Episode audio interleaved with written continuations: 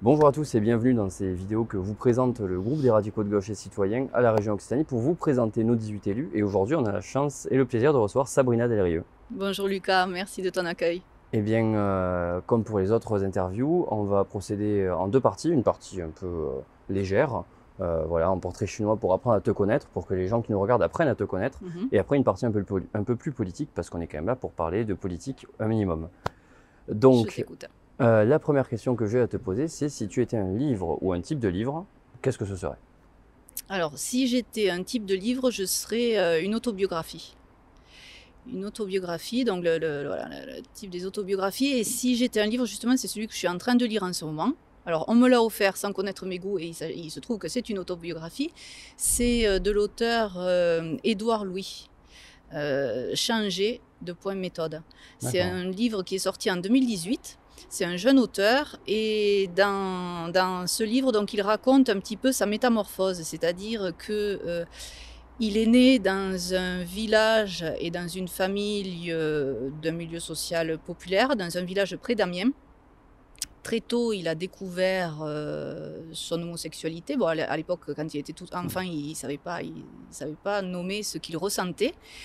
Et, mais en fait, il s'est vite euh, senti très différent des autres enfants et il a compris aussi que dans son milieu de naissance, c'était quelque chose qui n'était pas admis. Et donc, tout au long de sa vie d'adolescent et de jeunes adultes, il a essayé de s'extraire de ce milieu-là. Et il explique euh, ont été, euh, ben, quel a été son cheminement et quels ont été les codes qu'il a dû acquérir pour euh, s'extraire de ce milieu, pour euh, arriver dans un milieu qui, selon lui, était un milieu dans lequel il pourrait s'épanouir. Et donc, c'est très intéressant parce qu'on voit également de quelle manière euh, un enfant ou qu'est-ce qu'est-ce qui doit être mis en œuvre pour et, la difficulté que qu'un enfant ou un adolescent, un jeune adulte doit mettre en œuvre pour s'extraire d'un milieu entre guillemets euh, social, même c'était un peu défavorisé du point de vue intellectuel, voilà. Donc c'est très intéressant du point de vue sociologique. hein. D'accord. C'est pas Non, mais c'est très bien. Euh, j'ai la même question du coup, mais euh, au niveau de la musique, qu'est-ce que ce serait si tu étais un style de musique ou une musique en particulier?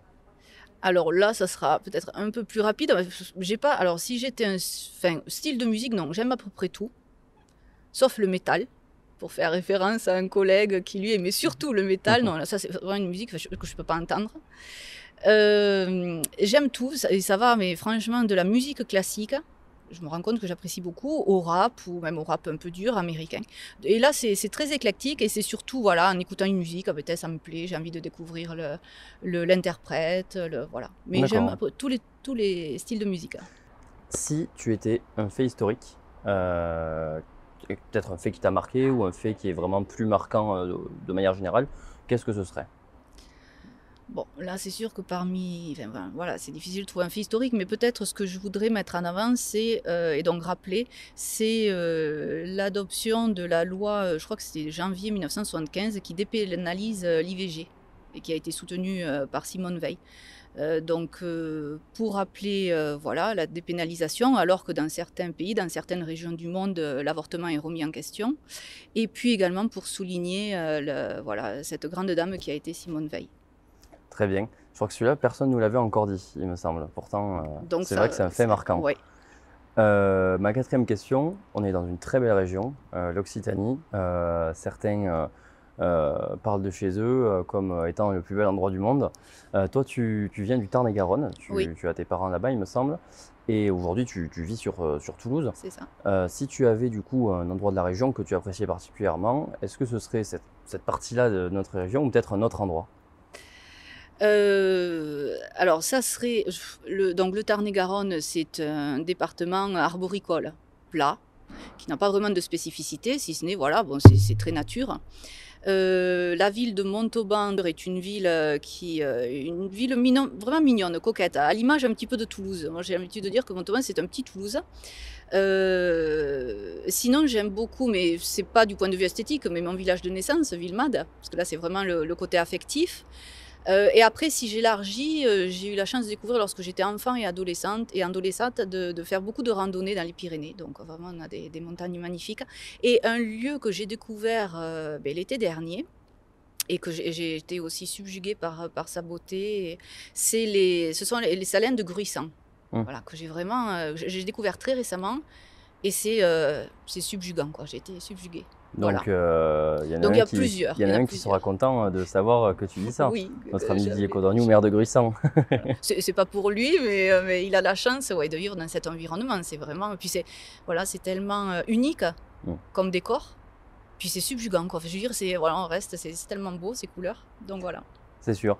Et euh, enfin, la dernière question, c'est celle qu'en général les élus redoutent le plus, c'est euh, si tu avais un film coupable. Tu sais, c'est ce genre de film qu'on apprécie particulièrement, mais qu'on n'admet pas forcément de dire en public. Euh, Qu'est-ce que ce serait, toi? On a eu euh, du Pretty Woman, on a eu euh, du Dirty Dancing. Qu'est-ce que ce serait, toi? Non, moi je pense que je vais faire pire. Pire? J'assume, hein. Ben, C'est la question, donc je joue le jeu.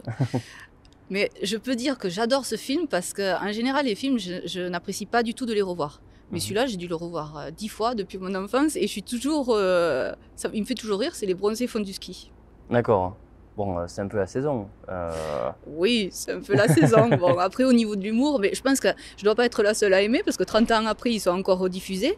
Mais c'est vrai, mais je veux dire, euh, voilà, il n'y a rien de. Mais c'est, mais c'est un humour qui, encore souvent, je me fais prendre en revoyant le film, à me dire, mais oui, non, mais je, je souris, quoi, je, je souris. Donc, ils ont vraiment une. une une aptitude comique, quoi. Ça fait, tous ces acteurs qui constituaient voilà, ce groupe. euh, voilà. Et, bon, maintenant, malheureusement, c'est plus trop le même humour. Bon, c'est plus Bon. qu'on voit dans les films. c'est Mais les bronzés font du ski. Et puis, j'assume. Oui, et puis c'est un film que vraiment tout le monde a vu. hein, toutes les tout le monde générations. a vu euh, et, et et- puis que les gens doivent continuer d'aimer et revoir. Bon, merci d'avoir répondu à ces premières euh, questions pour apprendre un peu à te connaître. Mhm. Euh, on va passer du coup à la seconde partie euh, pour parler un peu de, de politique.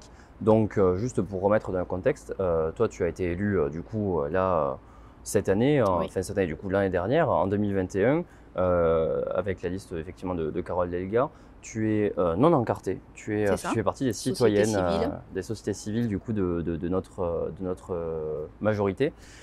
Tu es maître de conférence en droit privé à l'Université Toulouse 1 Capitole.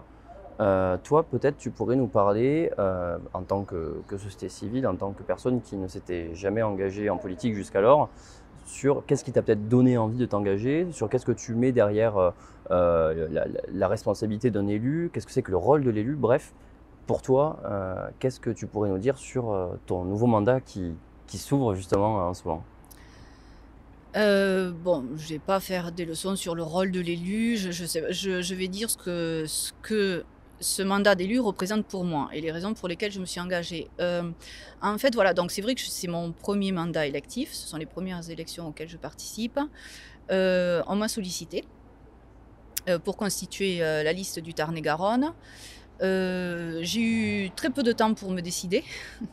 Donc, euh, mais en fait, ce qui m'a décidé, bon, déjà, je connaissais, même si à titre personnel, voilà, j'ai jamais participé à des élections, mais je connaissais l'engagement politique à, tra- à travers mon grand-père, qui, euh, durant toute sa vie d'adulte, a été engagé auprès de la mairie de Villemade. Il a été conseiller municipal, puis plusieurs décennies premier adjoint de, de- de Francis Labruyère. Donc, je l'ai, j'ai connu cet engagement à travers lui.